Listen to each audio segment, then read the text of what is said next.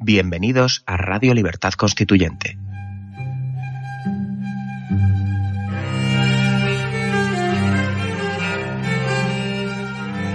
Están escuchando Radio Libertad Constituyente con don Antonio García Trevijano.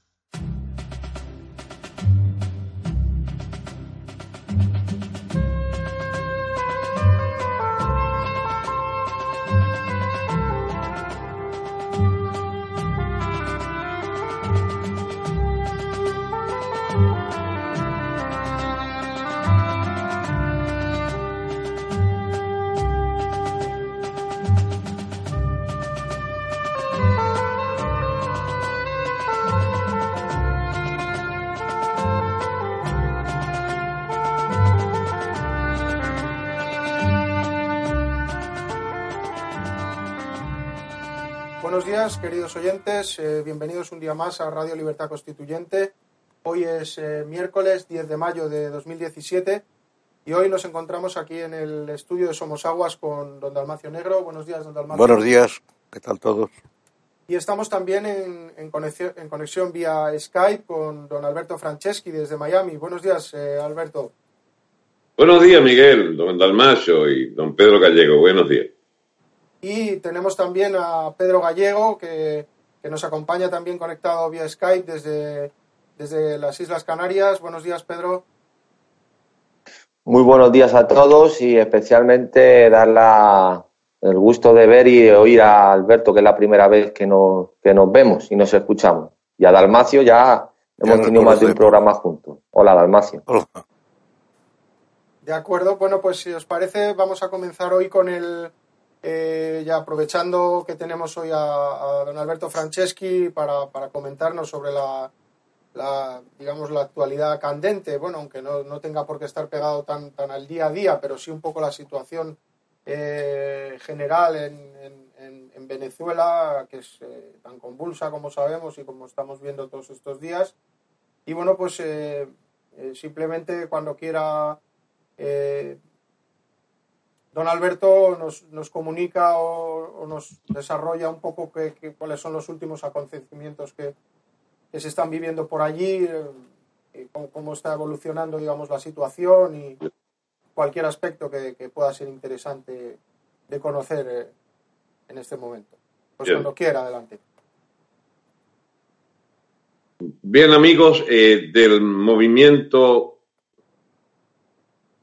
por la República Constituyente o movimiento ciudadano hacia la República Ciudadana o a la República Constituyente. Ese es el lío con vuestras siglas. No hay manera de combinarlas bien, pero sabemos todos que se trata del movimiento inspirado por don Antonio García Trevijano. Ahí sí no hay equivocación posible y es una reciente vinculación que tenemos con todos ustedes y los excelentes materiales de don Antonio que nos han permitido comprender muchas cosas y que sobre todo en la situación venezolana es, una, es un potente sistema de ideas que nos permite entender a fondo qué es lo que ha pasado en Venezuela, porque la gente se atasca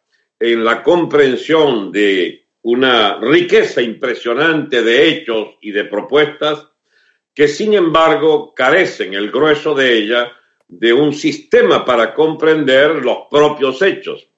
Esto que repite el amigo eh, Antonio sobre que en realidad las nuevas grandes ideas nacen de los hechos y bien, ahora es que podemos comprender en Venezuela a plenitud algo que en la intuición hemos venido desarrollando como una tesis inflexible de que estábamos en manos de una constitución del chavismo a la cual se enfeudó toda la oposición de partidos ¿eh? del centro y de derecha, pero que todos servían, ahora entendemos que por interés de clientelas partidistas, todas eran del mismo régimen de la constitución chavista. Igual y que esa España, eh, que oposición España. que sale a la calle e incluso enfrenta la represión policial a nombre de la Constitución este, del 1999 de Chávez, bueno, están atascados en un terreno común que ahora el gobierno se les sale de ese encierro y proclama que va a otra constitución, porque alguna falla tuvo en su deterioro de 18 años esa constitución de Chávez, que era una constitución de Estado de partidos, y quieren evolucionar a una constitución de Estado de partido único. Y ahí sí es verdad que no da la flexibilidad de la constitución anterior. Y entonces cuando Capriles o los otros dirigentes dicen que defienden la constitución, en, realidad están defendiendo es la constitución que les convino a los chavistas por 18 años para mantenerse en el poder incólume de una casta de parásitos del partido gobernante y de un reparto muy desproporcionado, pero reparto al fin, de todas y cada una de las clientelas partidistas. Y cuando ahora lanzan o se lanzan el gobierno a la aventura de que quiere otra constitución ahora, bien, rechaza esta oposición tradicional nuestra, rechaza esa oferta porque sencillamente el chavismo les enreda su discurso de la defensa de esta constitución chavista actual. Y entonces la dificultad de todo el movimiento radica en denunciar y desmantelar la línea de la oposición alcahuete a este régimen que a nombre de la defensa de la constitución de Estado de partidos de Chávez, de las clientelas de la constitución actual, pretende oponerse a la propuesta de Chávez o del, chavismo de apropiarse de una nueva manera de regular la vida política del país por la vía de una una constituyente que busca el partido único y la hegemonía total. Ahora, perdonen esta disquisición un poco etérea, pero es que es importante para entender los discursos de la oposición venezolana aferrada a que se cumpla la constitución anterior. Y resulta que la constitución anterior es una mugre presidencialista que anula completamente la separación de poderes y la prueba es que cuando por fin la oposición obtuvo la mayoría de dos tercios de la Asamblea Nacional y que le permitía interferir en la vida de los otros poderes, pues el chavismo no les admite esa, esa victoria la de los dos tercios, elimina, eh, incluso deja sin representación los diputados de un estado con mucha población indígena, o sea, se, digamos, hasta derrumbó su, la mitología de que representaban ellos a los aborígenes, etcétera, y han sacado a los indígenas de la Asamblea Nacional para entonces impedir los dos tercios, eso que le permitían a la oposición controlar. Resultado, el chavismo ya logró, digamos, acabar con los últimos recursos de, representatividad y ha dejado a la oposición el expediente de poder ser ellos los representantes de la legitimidad, pero que no puede ejercerse a través, como cree la oposición, no puede ejercerse a través de los mecanismos de la constitución chavista. Y entonces es la calle, la movilización de calle, sobre todo de la juventud, que está denunciando al gobierno y a la oposición, eh, digamos, del centro y el centro derecha y el populismo, el clientelismo más bien, pues, en la definición única, los denuncia como copartícipe de la estabilidad de un gobierno porque tienen la manía de querer nuevas elecciones. Y nuevas elecciones y nuevas elecciones. Y el, chavismo dice, no, no se vale, ahora montamos es otra cosa. Y ahí estuvo la genialidad de don Antonio que descubrió el mismo día que eh, produjo Maduro su, su, su la pateada al tablero, que, bueno, sencillamente le dice a Maduro, eh, eh, Maduro les dice a los opositores, no, ahora no se juega como antes, he montado un nuevo juego, ahora las elecciones son las que a mí me gustan de una nueva constitución, de una nueva constituyente. en este enredo de constitución va, constitución viene, lo único concreto es que el Estado venezolano ha sido destruido, el territorio sobre el que funciona la República está desguazado, está descuadernado con toda clase de bandas, bandas criminales que controlan territorio y la principal de esas bandas delincuentes es el propio alto mando militar que es narcotraficante y de contrabando masivo de extracción hacia Colombia. El contrabando masivo, la escasez que ahora es producida por una dolarización subterránea de mercado negro, de la economía de aprovisionar, pues, pero a través de toda clase de marramuncias, de contactos militares o de burócratas, eh, agiotistas, que son los que manipulan el mercado de importación, han acabado con la industria, han acabado con la agricultura, la ganadería, han acabado con dos tercios de la economía y lo que queda, ese Estado en pedazos, ese Estado estallando, sencillamente pretenden, uno, defendiendo la constitución de Chávez del 99, que es esta oposición, y el gobierno mismo pretendiendo montar una nueva constitución sobre la base de una bestial represión y de que tratan por todos los medios de impedir la sublevación callejera, bueno, estamos en presencia, mis amigos, y aquí lo que la gente quizás no entiende todavía, al inicio de una revolución. En Venezuela ya no habrá soluciones ni dentro de la constitución del 99, ni proponiéndonos una nueva constitución eh, otorgada el estado de clientela de partido único que aspira el chavismo.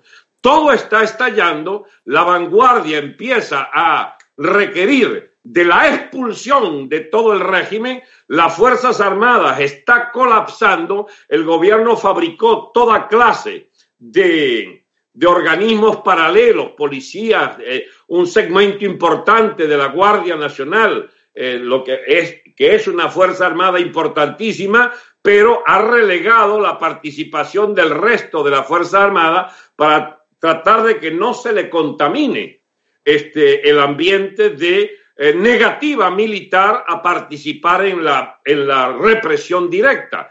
Por ahora es solo la Guardia, pero en los cuarteles que han ido aumentando las deserciones por miles este, y que habían mantenido, digamos, contenido a través de la manipulación de prebendas y de toda clase de represiones internas por parte del alto mando, todo eso se está enredando de tal manera que no les extrañe a ustedes una revolución de los claveles al estilo de la portuguesa, donde la gente que ya empieza a ir a la puerta de los cuarteles a reclamar que sus estudiantes están siendo juzgados por tribunales militares y empiezan a requerir, además del repudio que le han hecho al, estamento militar, le reclaman su cobardía infinita para mantener el régimen del chavismo purulento, absolutamente purulento. Estamos en los albores, estamos, se percibe en el ambiente que estamos en los últimos días de este sistema de dominación absolutamente deshecho, absolutamente incontrolable e incontrolado, pero que sencillamente eh, presagia un realineamiento profundo de fuerza originado en la voluntad de la población masiva de reventar el régimen y, e incluso su propia oposición legalista y constitucional, etcétera, que sencillamente se está yendo al demonio por la movilización masiva popular. Esto es un apretadísimo análisis, perdonen el atropello de argumentos, pero es que estamos en presencia de hechos absolutamente convulsivos. La sociedad venezolana está estallando y no estalla solamente el chavismo, estallan los 60 años de democracia de Estado de partidos,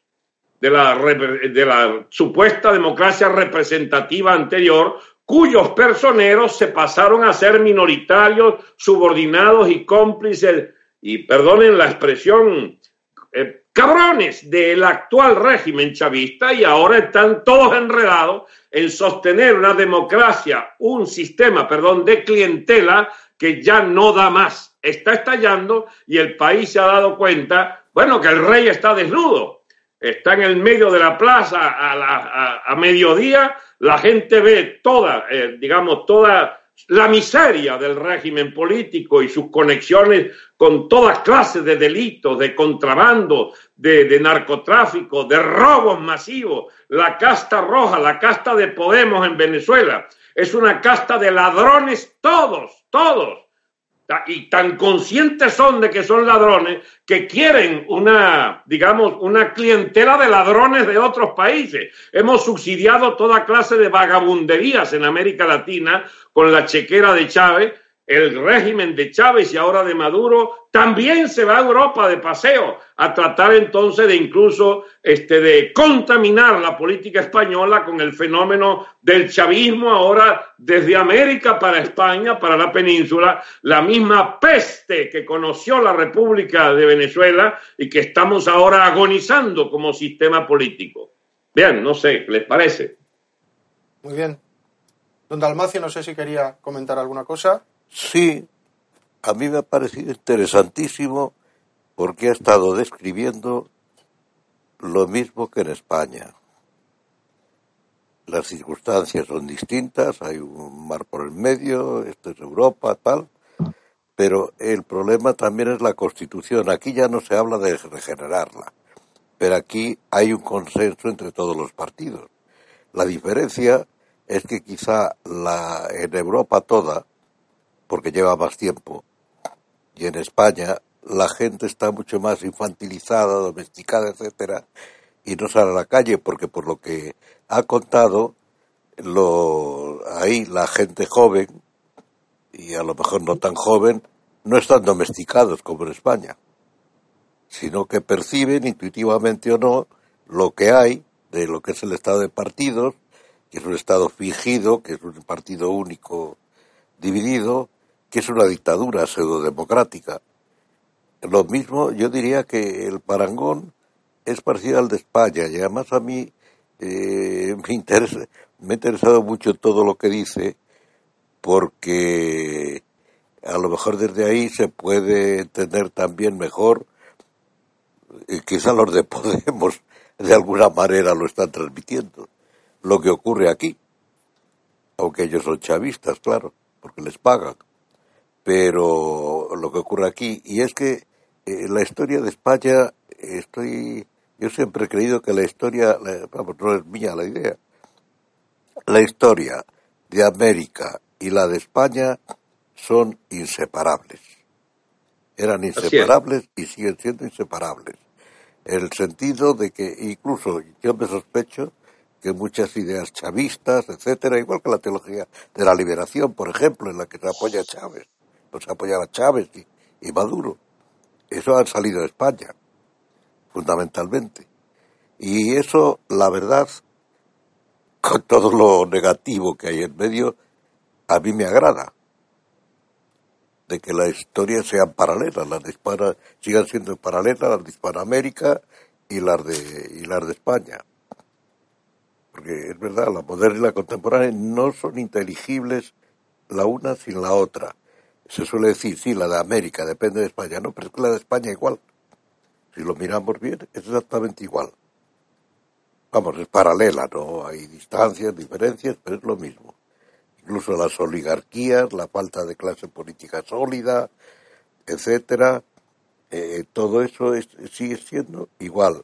Un Estado siempre deficitario, eh, como Estado, que no es auténtico Estado, sino que más bien es un instrumento en manos de oligarquías, eh, es todo, eh, es el mismo paralelo. Y yo querría hacerle una pregunta porque ha mencionado el ejército. El ejército, el ejército puede ser decisivo. Hay también un paralelo. Fíjese, porque es España, pero es también Europa. En Alemania, a la señora Merkel, que es una antigua comunista de la Alemania de la DDR, eh, que Kohl, que la protegió y fue el que la opó, está arrepentido. Kohl lo hizo porque reunificadas las dos Alemanias, pues le parecía pues que sería bueno que un alemán o alemana del, del este pues pudiera llegar a ser la canciller, como ha ocurrido.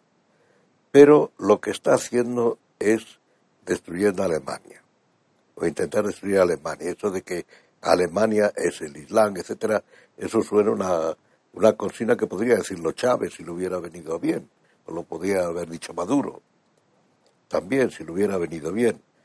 Pero en este momento se le ha ocurrido, como ya está muy desprestigiada, empezar a acusar de nazis a todos los que no opinan como ella. Y está investigando al ejército, promoviendo en el ejército alemán un malestar, porque está investigando a los militares alemanes que se, que se, que se dice que son nazis o pronazis así, y que probablemente lo que están es eh, asqueados o aburridos o, o enfadados también. Bueno, eh, yo es, el es lo que quería decir para no y, gracias por su y gracias además por su exposición que ha sido eh, antológica. Muchas gracias, don Dalmacio.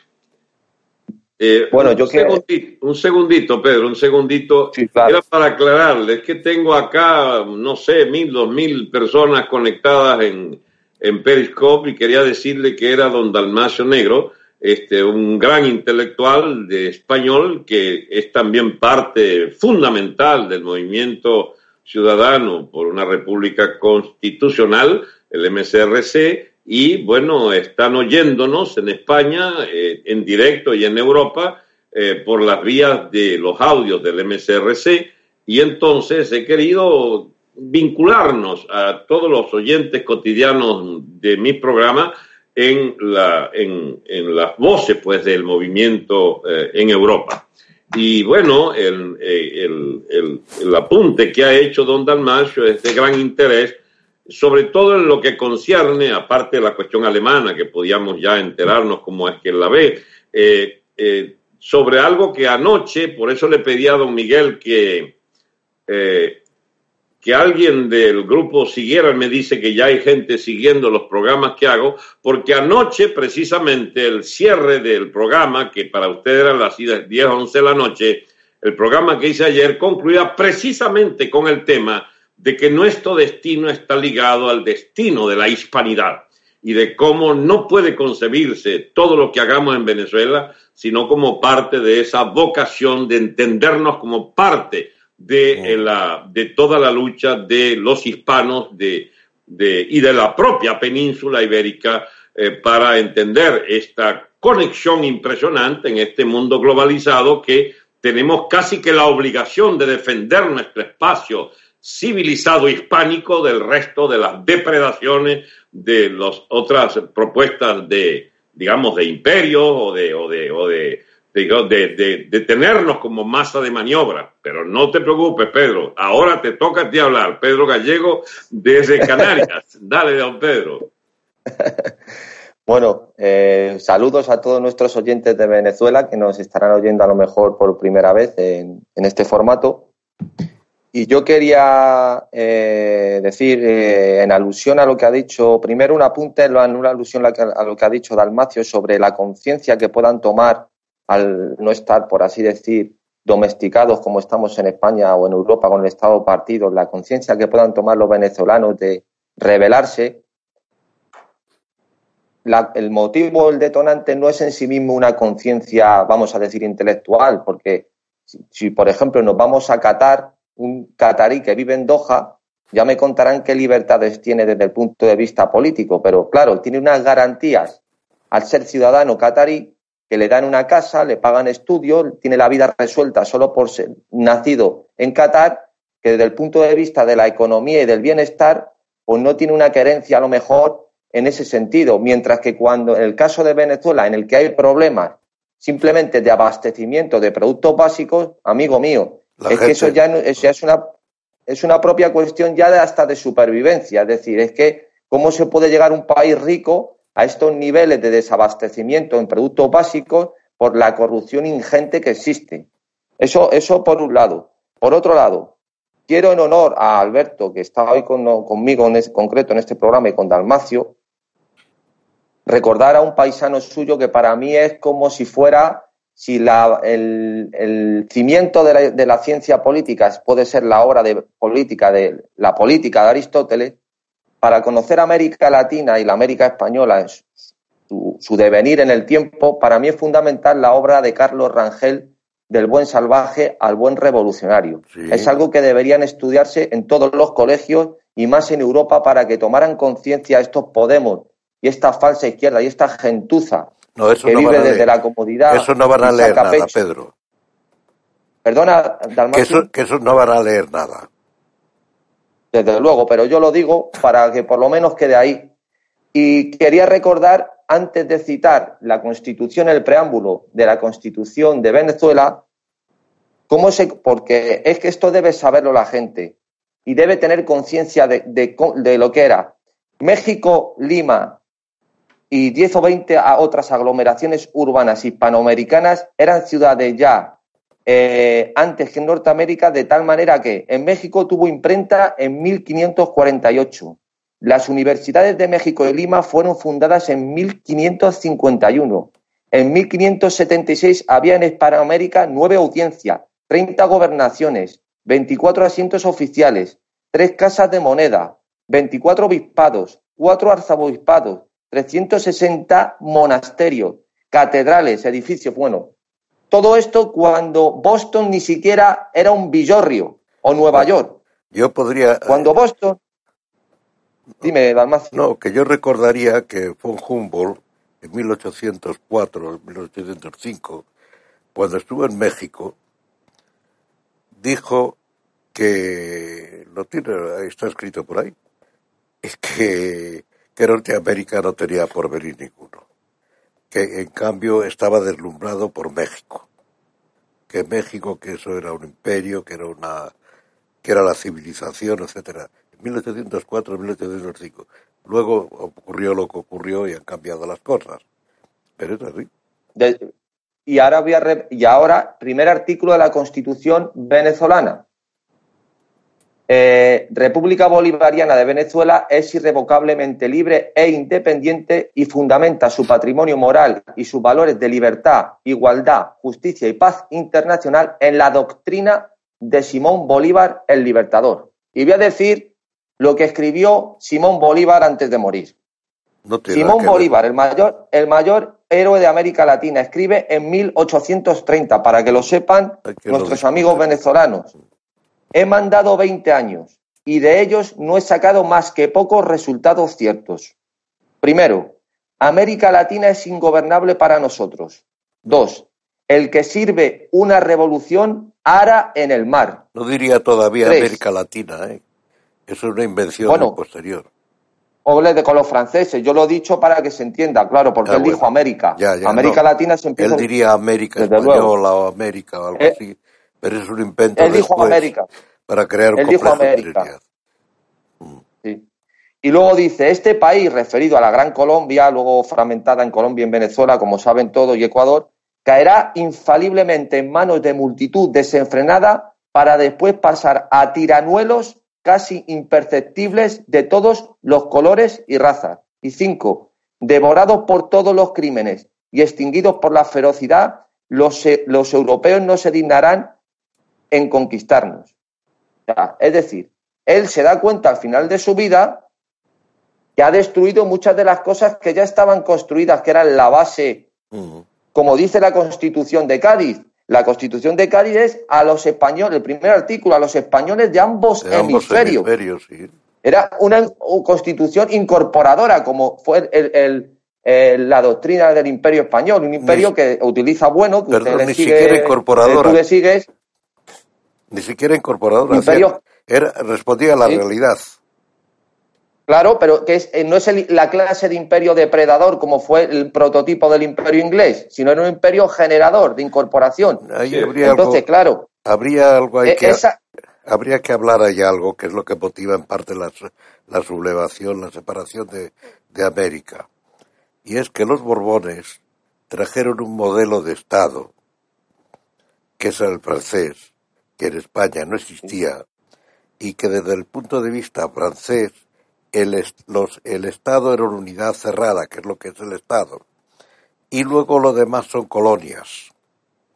Y eh, eso eh, empezó, eh, empezaron a cambiar la administración, los Borbones, la administración de América Española, y poniendo intendentes, etcétera, había autogobierno prácticamente, con los virreyes y eso, pero había autogobierno. Claro, empezaron de hecho, a intervenir... la revolución en 1690 y tantos en México, en muerte al virrey, viva, viva el, rey de España. Claro. O sea, las revoluciones eran contra, contra los virreinatos contra los, que se habían erigido en estados independientes al margen del imperio, funcionando y, al margen del imperio y, haciendo esos abusos que tanto mm. eh, se ha negro legendario, que se han eh, eh, exponenciado a la, vamos, se han elevado a la máxima potencia, sobre todo por los ingleses y los holandeses. Pero bueno, lo que quería sintetizar, perdona Dalmas, y, corto ya ahora en este intervalo, es que toda esta noción de que los males de América Latina, en este caso, ah, incluyendo al Brasil, porque sería entonces solo América Española, se no, no, Brasil, no, Brasil,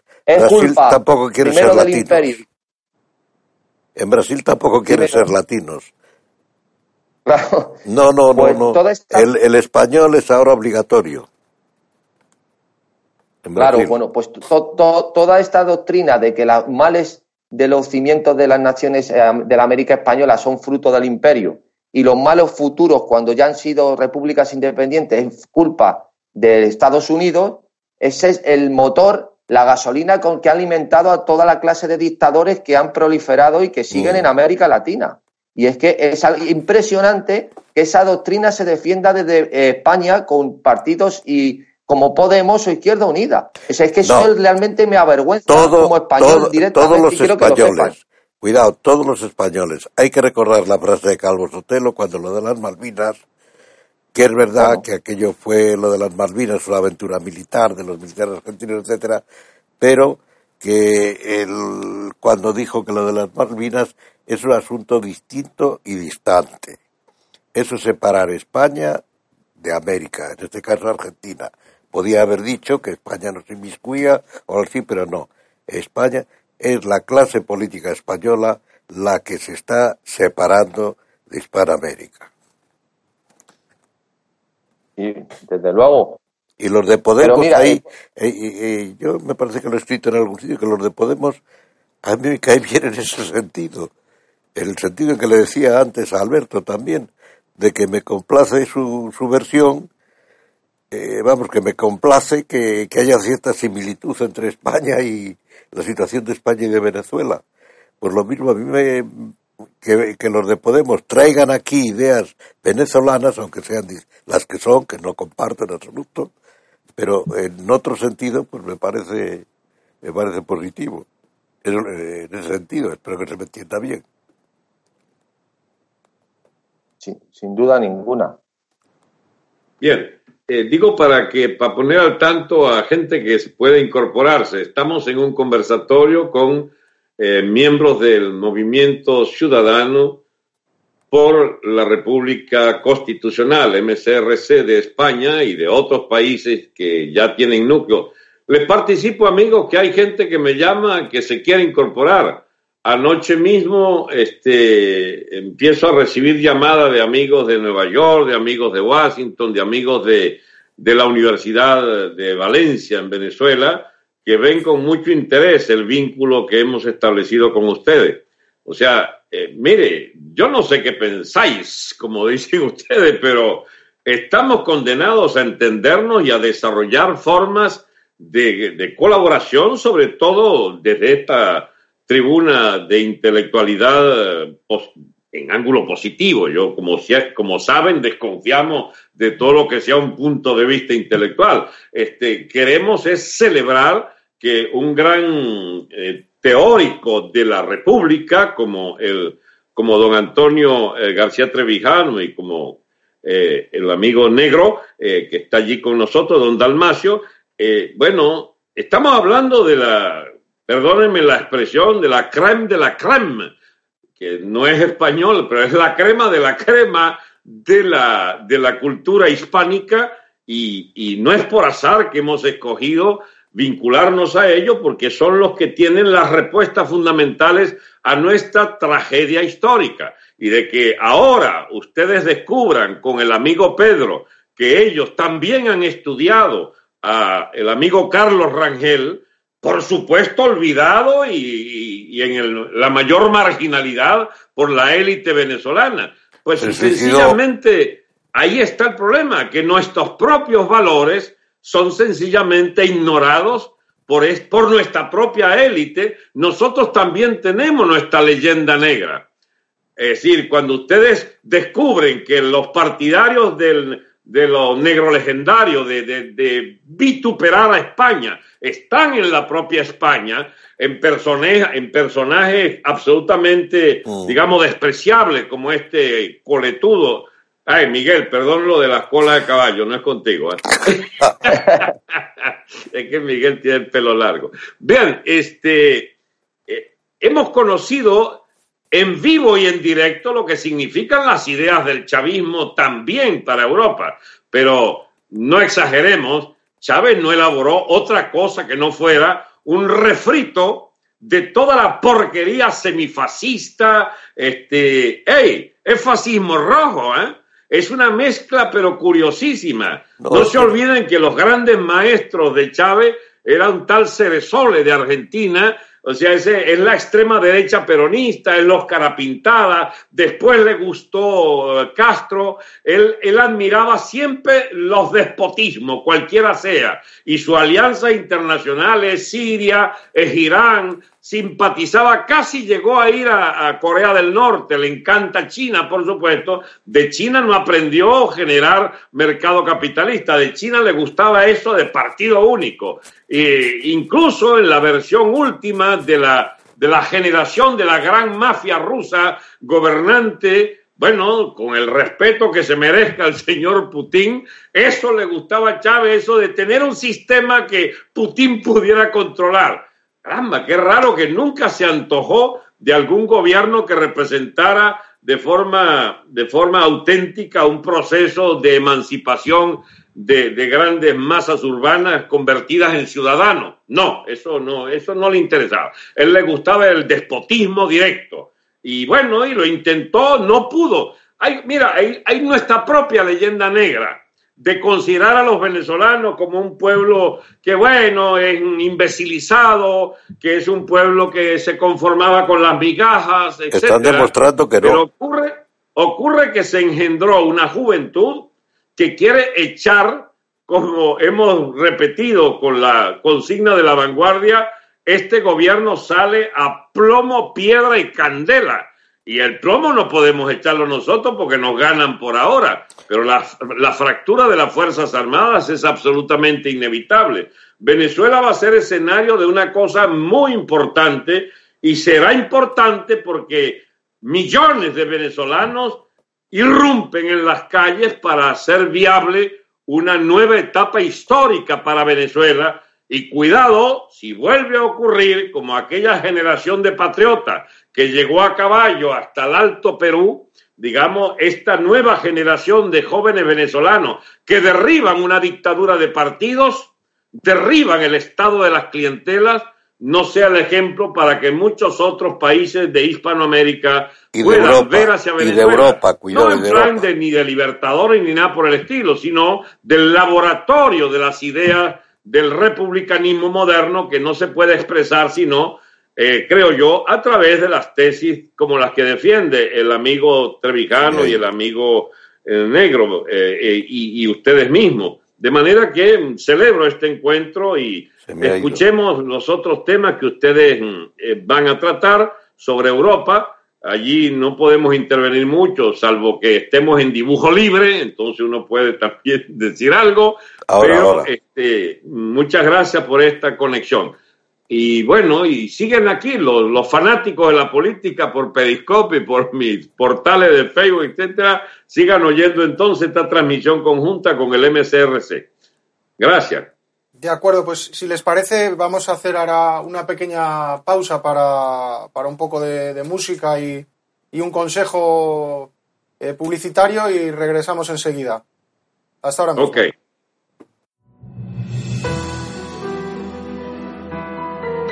Queridos oyentes, os recordamos que podéis hacernos llegar vuestras preguntas para Antonio García Trevijano enviando un mensaje de voz a nuestro WhatsApp en el número 605-023473. Repetimos, 605-023473. Es importante que nos digáis siempre vuestro nombre y la ciudad donde vivís y que seáis breves y concisos para poder atender todas vuestras preguntas. Utilizad esta vía solo para mensajes de audio, puesto que ni texto ni vídeos serán atendidos. Si no tenéis WhatsApp, escribidnos a nuestro buzón de correo, pero como queremos que se oiga vuestra voz, los mensajes de WhatsApp tendrán preferencia sobre las preguntas escritas. Radio Libertad Constituyente. La libertad viene en nuestra busca.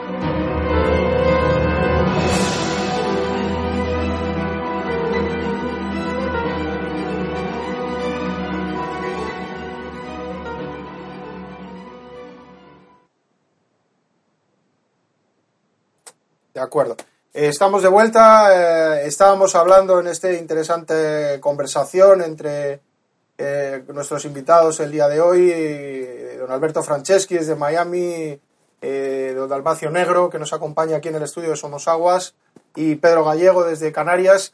Y bueno, pues estábamos comentando un poco al hilo de, la situación política en Venezuela, que también conoce eh, Alberto Franceschi porque, porque la vive de cerca y, lleva, eh, está inmerso, digamos, directamente en ella. Y bueno, estamos comentando ahora un poco fuera de, fuera de cámara, en, este, en esta pequeña pausa que hemos hecho. Eh, estaba destacando Alberto Franceschi, me parece muy interesante el punto, la, la, estatalización que sufre y la, la, confusión que existe además entre lo que es el Estado y la nación. Y hablando también sobre todo eh, de, de, mm, Francisco de Miranda, perdón, eh, eh, que fue mentor también de, de, Bolívar, del propio Bolívar. aunque luego digamos que, que, se convirtió casi en su verdugo y lo, y lo, y lo, ordenó fusilar hasta que, hasta que terminó pues allí en, Cádiz, en San Fernando concretamente.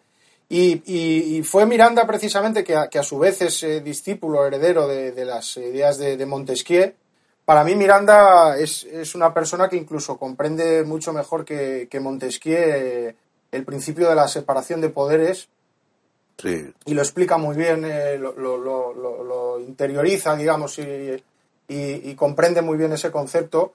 Y, precisamente, pues, eh, con respecto a ese tema que, hablamos de, ahora con, con Chávez, que, en realidad lo que está sufriendo Venezuela es un poco lo mismo que, que sucede aquí en España, en toda Europa, que es esa estatalización, es el monstruo del Estado, eh, ese monstruo frío del que hablaba Nietzsche. De un Estado sovietizante. De un Estado, exactamente, que Más que fascista, sovietizante.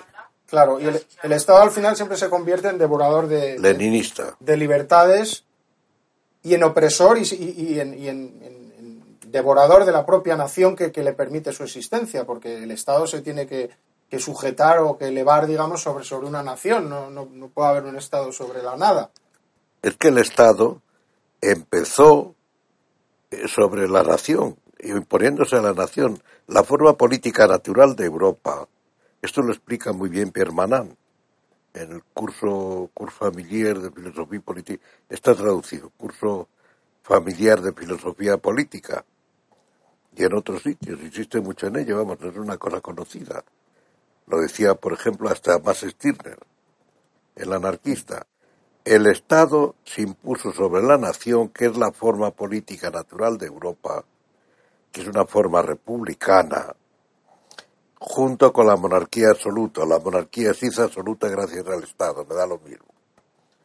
Y eso ha desviado toda la tradición occidental, que efectivamente es republicana desde los tiempos griegos, pasando por Roma, que era republicana, y, la Edad Media, aunque hubiera monarquías, se trataba de repúblicas. Eran monarquías, eh, pues ¿por qué elegir a alguien que mande? Etcétera, eran gobiernos, pero no eran estados. En fin, bueno, eh, próximamente, por cierto, aparecerá un en Venezuela, que lo edita lo edita, lo edita una editorial venezolana un libro mío que se titula El Dios Mortal, que habla de eso.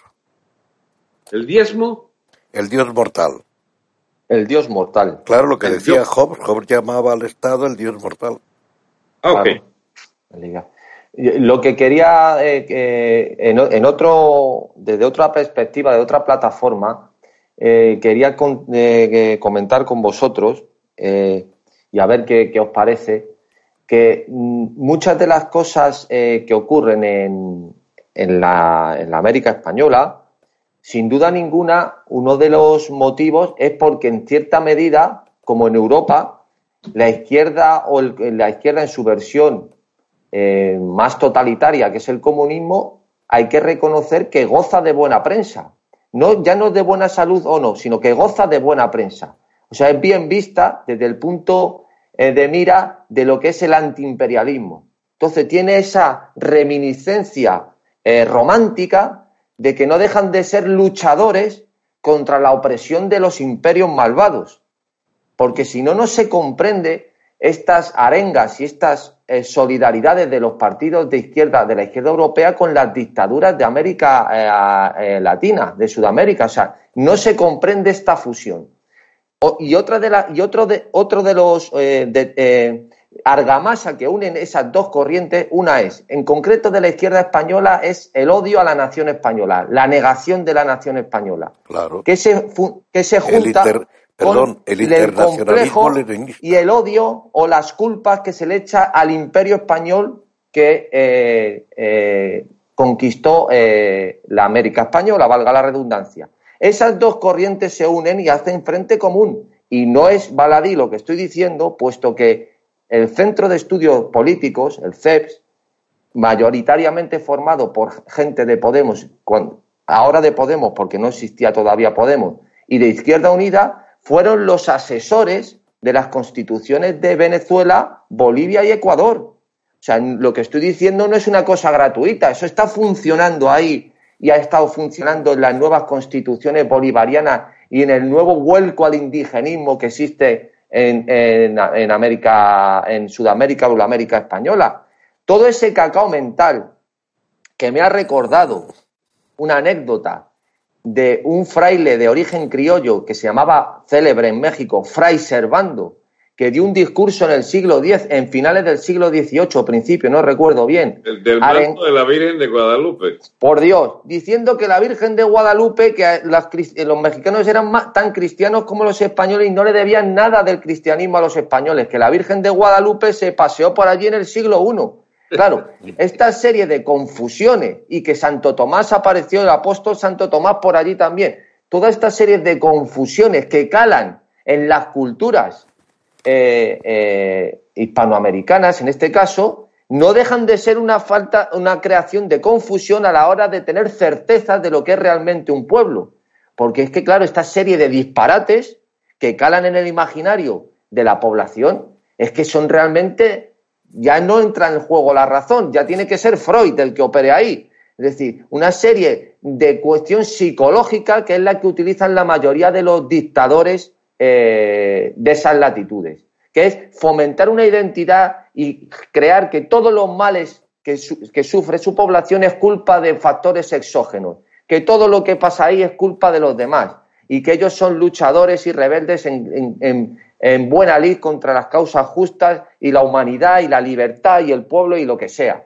Claro, esa mezcolanza se une con la corriente europea de la izquierda, enemiga de la libertad por antonomasia, pues es explosiva. Y yo creo que lo primero, por eso lucha tanto Podemos por la hegemonía, como dicen ellos, cultural. Claro. En inocular en el imaginario y en la gente, en las escuelas, toda esa papilla que lo que hace es confundir a la gente, a la masa, y que no tenga certeza absolutamente de nada. Y yo creo que eso es el primer, y, y, y Talmacio lo sabe mejor que nosotros, que ha sido profesor muchos años y, a- y de- supongo que lo ha tenido que vivir en sus carnes. No, bueno, lo, lo he aguantado. No me importaba mucho. Pero, no, pero los de Podemos, como todo lo que hay en España, tiene una explicación. En el preámbulo de la Constitución de 1978 se dice que España tiende a ser una democracia avanzada. La expresión democracia avanzada está tomada literalmente del libro del, del uruguayo que fue luego jefe del Partido Comunista. Eh, no me acuerdo el título, es un título un poco largo.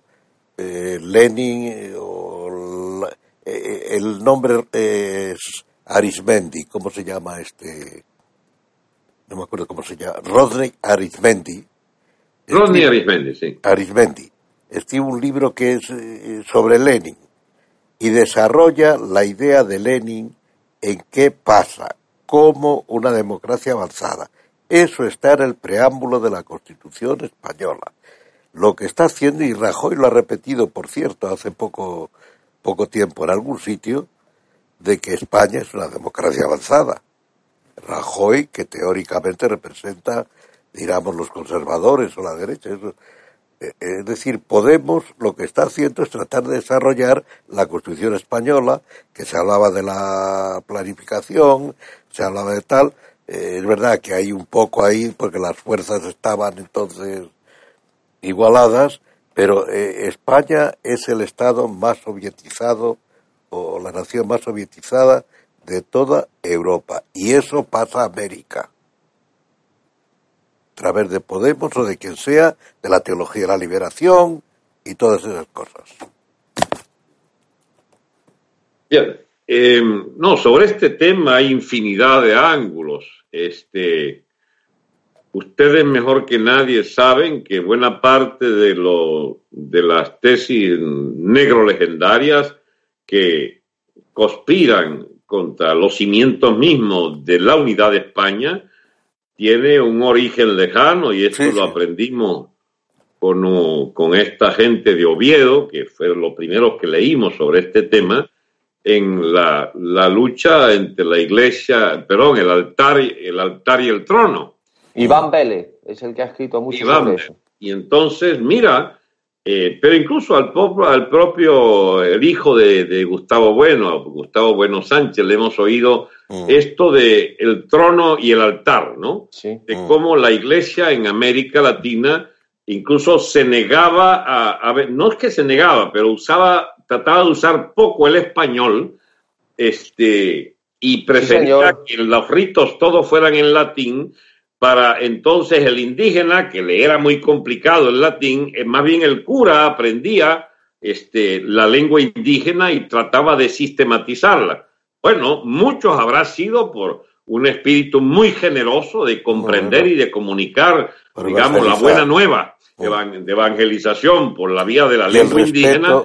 pero miren ustedes el problema que nos crea Evo Morales al, también, y lo aprendí con este amigo Gustavo Bueno Sánchez, de que Evo Morales, yo no sabía eso, que hay una, una tesis del indigenismo eh, constitucional del siglo XXI, socialismo del siglo XXI, que le ha metido a Bolivia 30 o 40 lenguas oficiales. Sí. Eso lo conté, lo conté yo aquí, Franceschi, hace un par de semanas, lo conté y, lo leí literalmente el articulado, en el que es tan oficial el castellano como 30 o 40 lenguas indígenas. Pero no solo eso, es que tiene que ser el Estado comprensible, un paso más allá, con la cosmovisión de todos los eh, bolivianos. Es decir, que si uno cree en las leyendas de, no en el origen del hombre desde el punto de vista. Pachamama. No, y la cita literalmente, o sea, son cosas realmente algo. Estaba Dalmacio Negro, por cierto, ese día, en el, cuando lo leí. Es algo realmente espeluznante. Y esos son, encima, asesorados por gente de esto que acabo de decir, del CEP, del Centro de Estudios Políticos. O sea, es que son los que han arengado al indigenismo, pero de una manera exponencial, que son cosas delirantes, absolutamente. Igual que aquí quieren potenciar todo y toda lengua, el aragonés, el aranés, el tal, frente al castellano. Y lo que hay detrás acabará siendo sustituir, que ya está, el inglés es obligatorio en todas partes, sustituir el español por el inglés.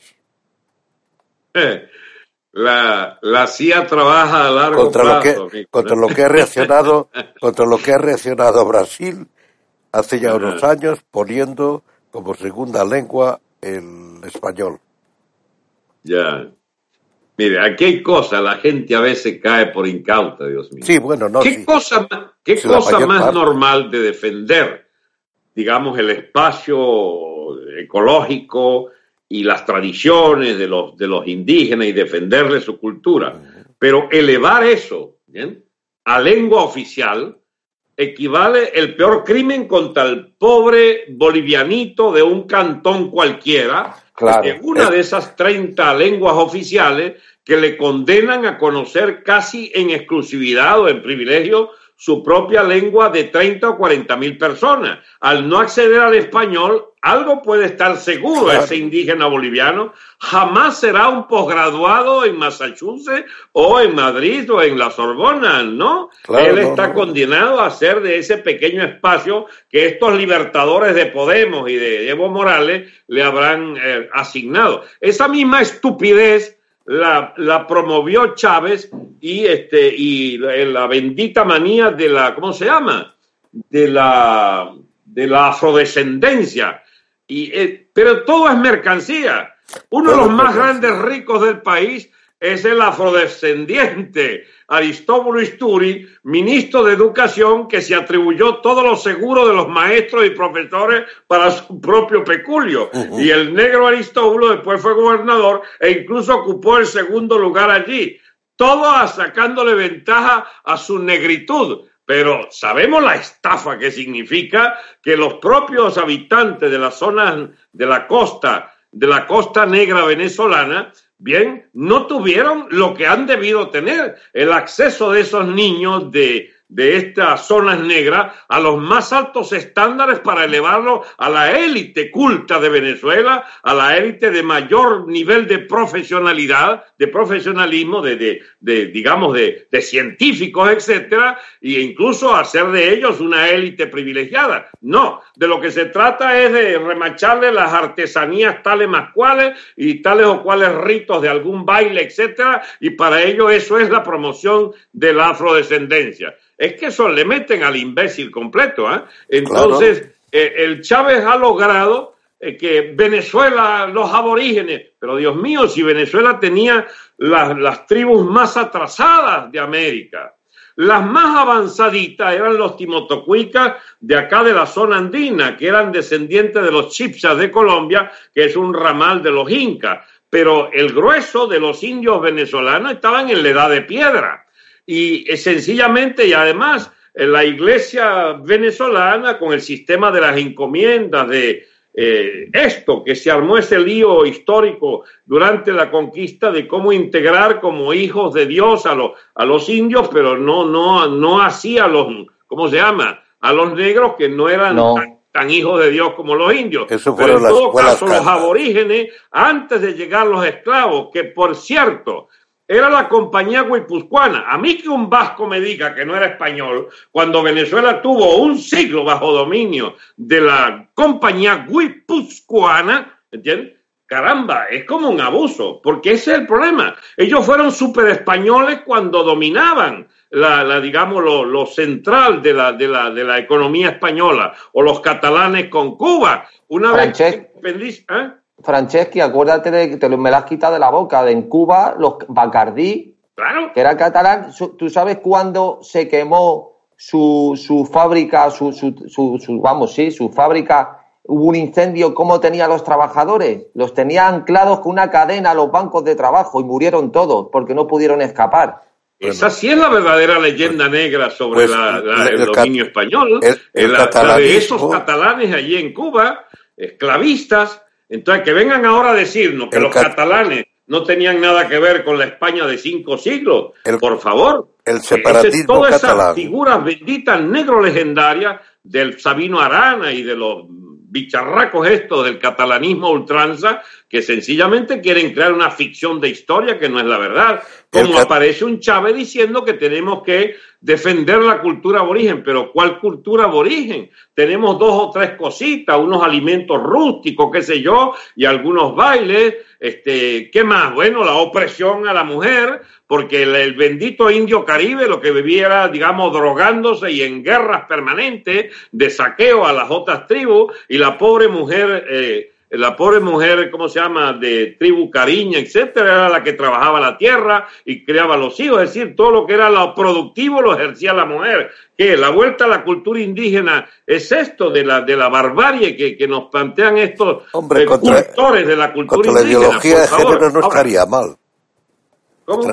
No, digo que contra la ideología de género no estaría mal que trabajen las mujeres. Bueno, Fra- Fra- Alberto, el preámbulo de la Constitución venezolana, y te has adelantado, dice literalmente que el fin supremo, el fin supremo de, de la Constitución del pueblo, es refundar la República para establecer una sociedad democrática, participativa y protagónica, multiétnica y pluricultural. Mío, si, multiétnica- si en algún país hubo vestizaje fue el nuestro. Pero Dios mío, ¿de dónde sacan esta estupidez estos chavistas? Ahora bien, Porque Mira, a yo Vasconcelos, quiero por ejemplo. aclararles algo a los amigos del MCRC. Este que está aquí fue constituyente por iniciativa propia, porque hay una especie de, de intersticio que nos permitió colarnos a 3-4 de la eh, constituyente del 99. Y yo no firmé esa vaina, había una especie de intuición histórica de que todo lo que viniera de esa élite, entiende, de, partidarias de, todas esas ideas eh, absolutamente descalificadas del chavismo y que fueron plasmadas en esa constitución. Yo no firmé esa constitución y he dicho siempre que hay que quemarla. ¿bien? Por eso mi choque con esta élite que se hizo chavista al adoptar esa constitución como su constitución. Y yo he reclamado permanentemente el derecho a quemarla, porque eso no representa otra cosa que un salto atrás en lo que era la constitución del 61, que fue hecha por Adeco y Copellano. Está bien, era partidista, era, era también, ¿cómo se llama?, de clientela, pero había un, no un mínimo, había una buena base de separación de poderes. Este, Betancourt, para poder imponer una mayoría en la Cámara de Diputados, disolvió, encarceló a los diputados del Partido Comunista y de URD el año 62 en la lucha antisubversiva, porque la Cámara de Diputados, recién estrenada el año 61 con la Constitución del 61, era una expresión genuina de esa voluntad de la separación de poderes. Digo, como un aspecto, por la negativa se ve el nivel de separación de poderes que llevó a Betancourt hasta que a tener que poner preso a los diputados para poder tener mayoría en el Congreso en la, en la Cámara de Diputados, que era la Cámara Política. Habían cosas en el otro régimen que está bien. Era una democracia de partido, ey, que inspiraron a los socialdemócratas españoles que financiaban desde Venezuela, además de la CIA, Sí, que también lo por financiaba. eso, Este, por, por pero- eso, por eso el Partido Socialista Español le tiene inquina a Chávez, porque ellos eran amigos de Andrés Pérez. Claro. Bueno, claro y que les mira, y hablando Y- de y eso, una, Pérez- una, una, si me permite, una, una incisión. Sí, sí. ¿Y por qué Sí. querer hacer constitución? Lo, lo pertinente hoy en día, las constituciones, eh, habría, sería muy largo hablar ahora de ello, las constituciones hoy son eh, inventadas o algo así, son cartas otorgadas, no hay que engañarse. Lo mejor es hacer leyes orgánicas, que por cierto García Pelayo, que sabía lo que se traía entre manos como constitucionalista, cuando el rey Juan Carlos pasó por Venezuela, aconsejó, esto se lo he oído yo contar a él, no, no creo que figure en ningún sitio, pero se sabe, yo creo. Se lo he contado conocer a, contar a García Pelayo, que yo le conocía mucho, y él aconsejó que mejor leyes orgánicas para aproximarse a las constituciones de tipo anglosajón que no existen o son meramente regulatorias de las funciones del gobierno como la norteamericana, aunque luego han añadido enmiendas que la desnaturalizan en parte. Eh, por eso digo yo ahora que en Norteamérica se está, perdón, en Venezuela, se está en un abriendo una espe- creo yo a la fuerza una especie de proceso constituyente porque la gente ha despertado el pueblo ha despertado eh, ¿por qué pensar no pensar en leyes orgánicas división de poderes las que hagan falta pero no en constitución Bueno, don. Dalmacio, esas son el tipo de discusiones que van a aparecer El problema es que ahora hay como la prioridad de echar a esta. A esta ya, ya, bueno, esa es la prioridad. De, sí, esa es la prioridad. El movimiento de rebelión nacional. Pero convendría ya ir pergeñando quizá lo que, lo que haya que hacer, porque si no, eh, es que eh, lo, el problema de las revoluciones es el vacío de poder si no hay una, alguien, un líder que las dirija o alguien que las dirija, eh, y entonces, pues el vacío de poder vuelve otra vez la dictadura, alguien que se impone. Bien, pero una, una revolución como la que empezó ahora, está todavía no es ni siquiera consciente, pero tiene algo claro, es contra toda forma de dictadura. Eso es evidente. Esto, esto nos va a llevar a un, a un espacio de tiempo político muy, muy convulsivo, pero muy interesante, muy creativo. Mm. Yo, la cuestión de los líderes, don Dalmacio, es que los prefiero si tienen las cosas claras, pero si tienen las cosas tan oscuras como este liderazgo que está ah, en la en la élite política, tan vergüenza ajena.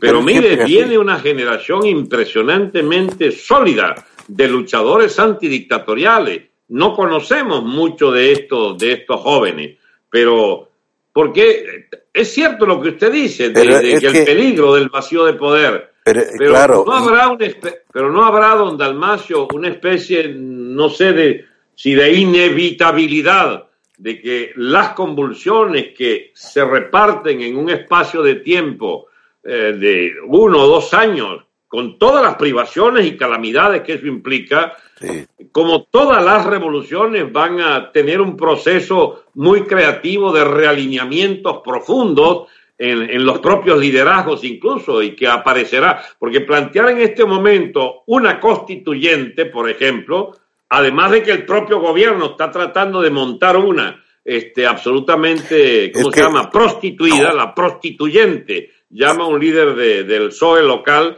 a la constituyente del gobierno y, y, los otros defendiendo es la constitución chavista. Eso de proponer la verdadera constituyente que queremos o las leyes orgánicas, o sea, eso es agregar en el, en el temario del, del lío venezolano algo que no es lo fundamental, que es la lucha para echar abajo la dictadura. Y rápidamente, en cuestión, no sé, de uno, dos o tres meses, quedará más claro el panorama como para eh. plantear una opción de reconstrucción del Estado. Eso apunto yo. Eh, y eh, además hay otra cosa que la idea de ley orgánica destroza también la idea de constitución, de esta nueva constitución que quieren hacer. Pues la constitución es un bloque, lo otro no. Y entonces, lo dijo incluso como idea revolucionaria, una ley de separación de poderes. No sé, vamos, es una sugerencia que se me ha ocurrido sobre la marcha.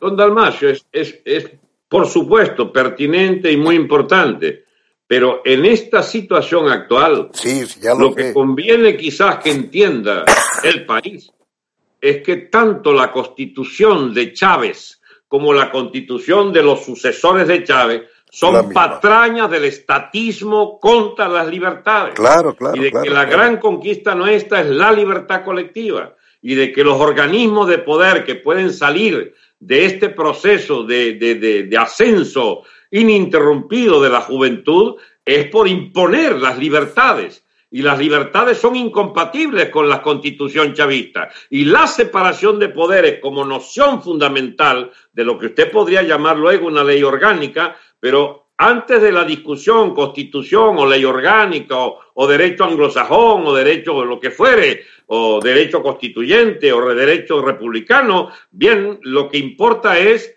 echar abajo esta cosa que oprime a todo el mundo y todo el mundo le entiende en el concentrado del problema fuera la dictadura, abajo la dictadura. Y eso implica una dinámica imparable hacia la exigencia de un Estado que tendrá la forma constituyente, por supuesto, inicialmente, que puede llegar al perfeccionamiento de las leyes orgánicas como gran instrumento, pero que es sobre todo un momentum político, no es jurídico, es, digamos, de, de la conquista de la libertad colectiva.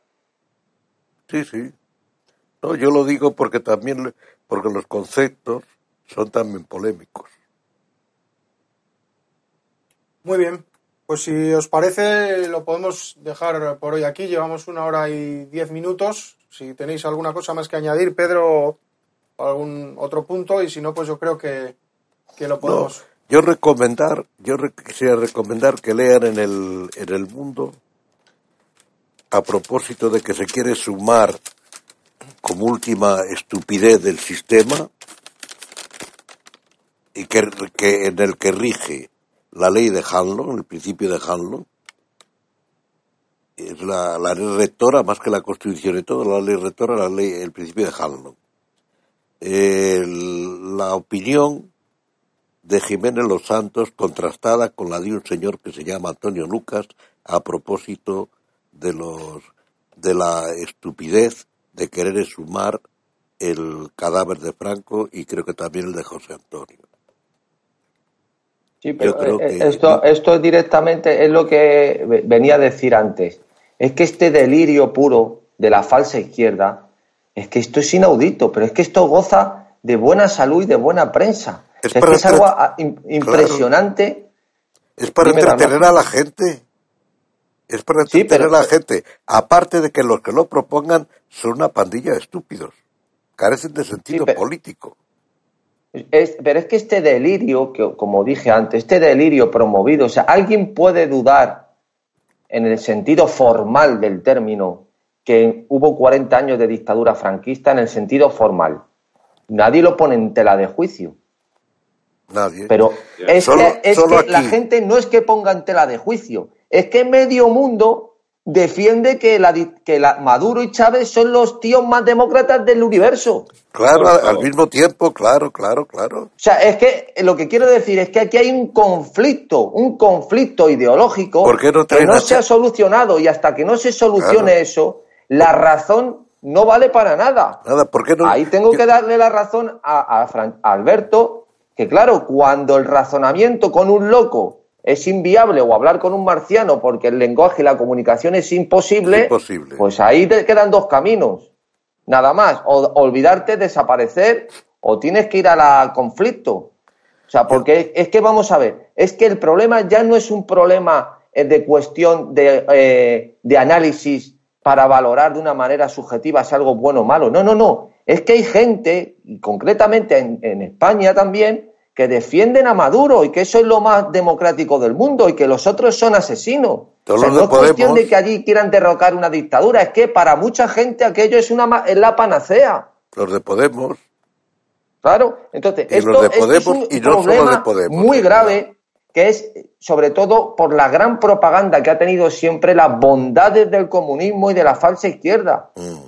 que tiene una historia romántica sobre lo bueno que ha sido falsificada completamente y que ha sido una propaganda muy bien orquestada siempre. Pero ese problema que está en el imaginario de cualquier persona, o sea, la prueba, para una persona decir de izquierda es algo virtuoso, soy de izquierda, es algo, eh, un, una cosa virtuosa, una cosa buena, una cosa... Sacralizada. derecha es algo malo. Es sacralizada, la palabra izquierda está sacralizada.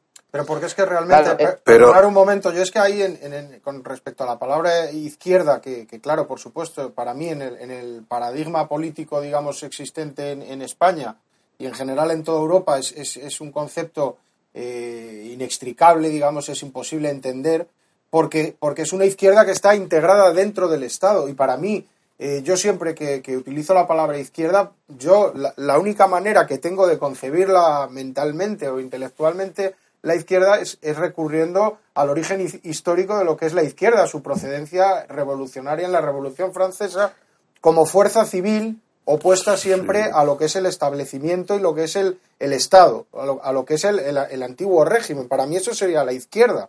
Ahora, una izquierda que, que está dentro del Estado, como sucede aquí en España, a mí eso, a mí eso... No, no, cuidado, la revolución No, es que el, primer error, Miguel, creo yo, a mi juicio, es que eso lo dice muy bien Bueno en el mito de la izquierda, es que no se puede hablar de la izquierda de manera unívoca, sino de manera análoga. Hay muchas izquierdas que son cosas distintas con significados distintos. ¿Qué tendrá que ver la izquierda maoísta con la izquierda socialdemócrata? Claro, pero, esa es la izquierda indefinida de la que habla Bueno, que, claro, es, que, la gente habla de izquierda como si fuera algo existente que puede tocar con las manos, que es que la izquierda. No, no, señor. Es que, habla, de, Él habla de cuatro o cinco generaciones de izquierda con contenidos absolutamente distintos. Y contradictorios entre ellos. Contradictorios entre sí, así es.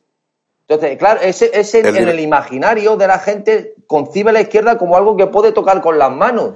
Un ejemplo. Eso le- es, tan- eso es tan cierto que toda la cultura política venezolana está influenciada por los progres, los famosos progres. ¿eh? El que lleva a su casa, a vivir en su casa, a Chávez es Miguel Enrique Otero, hijo de Otero Silva, el gran progre de los progres. Periódico El Nacional, la burguesía hecha periódico, como dijeran de Le Monde los, los, los troquistas franceses. La burguesía hecha periódico, que es el Nacional de Venezuela, era el vocero oficial del chavismo en ascenso. Los protegía este, y los hizo socios de la parte inicial. La esposa del dueño del Nacional era ministra de Información y el director del Nacional, este, que a la vez era del grupo Cisnero en los programas de opinión, era el director, el señor Peña, pasó a ser un chavista connotado constituyente y alcalde de Caracas, electo por el chavismo. Había una gran sociedad entre el progresismo de El Nacional, y si usted va a ver el directorio del Nacional, eran todos de la gran burguesía de Caracas, progre, y ahora entonces, bueno, ya rompieron felizmente hace 10, 12 años, pero eh, esta cultura de política venezolana es lo que ellos llaman de centro izquierda. Amigos, si hasta Zapat- Zapatero tuvo que hacer los peores desastres, como casi ser el abogado de Maduro, para que entonces empezaran a aborrecerlo. Pero le queda su Felipe intocable, su Felipe González,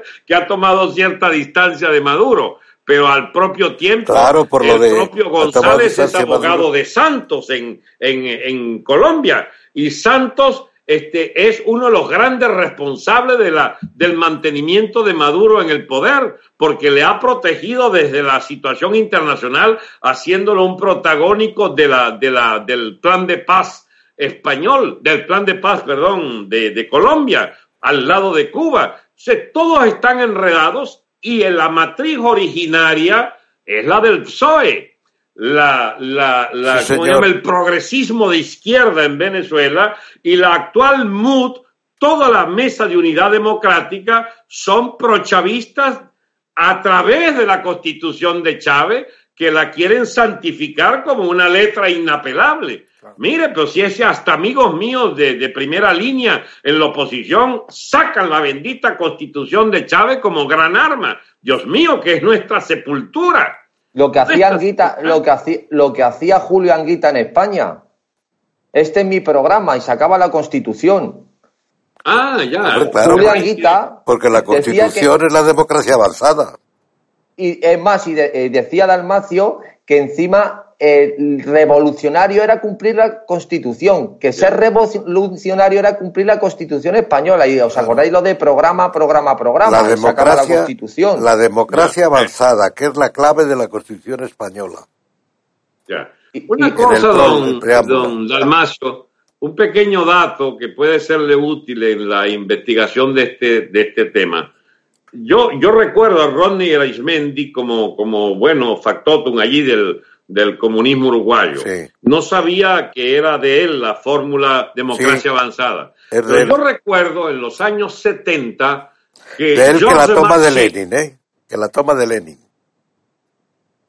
Sí, la pero toma- Georges Marchais, del Partido Comunista Francés, el más estalinista de. Europa, tenía como lema del Partido Comunista en los tempranos años 70 la democracia avance. Era el, también no lo el colofón de toda la propuesta comunista en esa época Ah, para pues puede Francia. ser. Mire usted. Pero no lo sabía yo. Pues puede venir de ahí también. Es el leninismo. Una versión del leninismo. Claro, pero es esa, esa idea también de, de la democracia como un largo camino hacia alguna parte que no se sabe cuál es, Mediante la revolución. mediante la revolución constante o aquí en el caso de España mediante una transición permanente en la que llevamos desde el 78 eh, de constante transición y bueno pues es eso es, es como un, camino hacia hacia algo que, que no se sabe exactamente lo que es que es como una tierra prometida es esa esa idea también de la palabra democracia como sinónimo de paraíso en la tierra eh, y al que finalmente llegaremos, se supone en esa última fase de la democracia.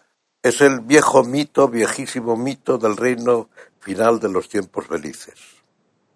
Sí, es como dice Miguel cuando ponen en Cuba hasta la revolución siempre, dice, o sea, que no llega nunca. En Cuba la palabra revolución se, se pronuncia, se, hasta en las, cuando ponen telenovelas o algo así, cuando sale la palabra revolución, la dicen con unción. Sí, Como si fuera es que mire, una aparición. bueno, pero o algo así. celebremos algo para ir terminando el programa, ¿no? Este, mire, eh, no es raro este encuentro nuestro, ¿eh? Hemos sido paria de los sistemas políticos vigentes, nos opusimos a toda la tramoya de la transición en España, eh, defendieron, defendisteis la ruptura, y yo he defendido 18 años la ruptura, este, con esta bosta de régimen y esa constitución. Ha sido una lucha solitaria de- en el desierto. ¿Y por qué empiezan a oírnos cada vez más? Bueno, algo pertinente tiene esta tesis como para por fin dar una respuesta teórica muy sólida, muy potente a lo que es la necesidad de un replanteamiento completo de estos temas. Y Yo celebro el encuentro con Dalmacio. Le digo a don Dalmacio que no le he podido estudiar a fondo porque andaba ocupado con don Antonio. Ni falta Pero que que habéis, producido, habéis producido tantas cosas, Dios mío, que No, no, me he dado no, tiempo para ponerme al día. Y es un vacío Antonio. enorme. Yo, como lamento, Dios mío, haber estudiado tanto tonto por allí y, y- y, digamos, y no haber aprendido nada y de ustedes he perdido, eh, ¿cómo se llama?, el chance de, de haberlos conocido antes. Pero párate, no hay ya... eh, tengo 50 años de vida por delante. Yo como Antonio Caray, aspiro a vivir 100, 120. Entonces, mira, ha sido un No gran placer.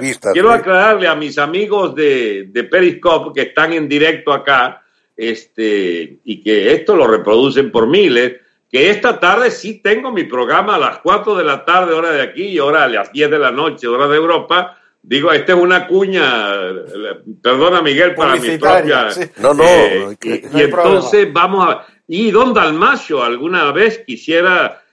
Ah, don Antonio me, me, me entusiasmó con posiblemente ir allí a España, ¿no? A visitaros y entonces tendré el gran placer de conocerle personalmente. Ojalá que para ese momento ya haya podido este, leer algo de su obra que es monumental también. Ah, y bueno, y de los no amigos tiempo, ¿no? con este canario Pedro Gallego que está allí, este, que de gallego no tiene nada, sino de canario, o es al revés, eres un gallego De- infiltrado. eh, soy de Madrid, de Madrid, pero Ah, bueno, ya Madrid, como Madrid. si fuera también Pero algo- en Bueno, Madrid casi allí todos son Canarias, mi mujer es de Canarias y, y bueno, este pasaría a verlo en algún Canarias momento. que era el paso Porque para América, Está allí sí. con su familia, ya nació allá. Mire, ojo, una cosa interesante como para retener esto, y esto me lo va a entender Pedro. Eso de la octava isla, que Venezuela la comprendían los canarios como la octava isla. Claro, y borraron aquel desaguisado histórico de españoles y canarios contar con la muerte aún siendo indiferentes de la, de la- del decreto de guerra-muerte de Bolívar. Este, Así chico, es, lo que es indiscutible es que cuando en el año del hambre llegan, el año del hambre en Canarias, el año sí, 48, en España, sí. tiene una oleada desde el 48 que no paró. ¡Ey! ¿Cuántas mises tenemos de esa extraordinaria mezcla de razas que se hizo con, con los españoles y particularmente con Canarias? ¿Cuántas mises de, ¿cómo se llama?, de aspecto andaluz? Este, ¿Cuántas, ¿cómo se llama?, eh, bellísimas mestizas eh, y bellísimas, pues también, y bellísimas negras que tenemos, y bellísimas indias puras también tenemos, eh, hay de todo en ese crisol de razas que ha sido Venezuela. Pero me interesaba como un comentario final lo de que tenemos demasiadas cosas en común con España y particularmente con Canarias, porque teóricamente deberíamos escoger en los sistemas políticos futuros este, algo que permita una especie de, de, no sé, de nacionalidad común con los canarios, por lo menos. Los peninsulares sois un poco más complicados, pero Dios mío, qué cantidad de cosas hay por hacer Pero- para pero- pero- la obra histórica de la síntesis étnica y de la síntesis, sobre todo cultural, con el hispanismo. Muchas gracias por haberme tenido en vuestro programa. ¿eh? Encantado, Pues Alberto. muy bien. Me alegro mucho. Igualmente. Pues muy bien, muchas gracias a todos, muchas gracias eh, don Dalmacio, Sí. muchas gracias eh, don Alberto Franceschi, y Pedro Gallego también desde Canarias. Y bueno, pues nos despedimos por hoy, hasta mañana, un saludo a todos los oyentes. Y adiós también, Pedro. Adiós, Dalmacio. Adiós.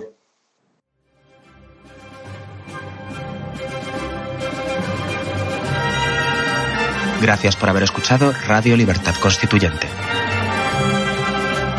No olviden visitar la parrilla de programación en la nueva página web del Movimiento de Ciudadanos hacia la República Constitucional, en la dirección www.mcrc.es. Radio Libertad Constituyente. La libertad viene en nuestra busca.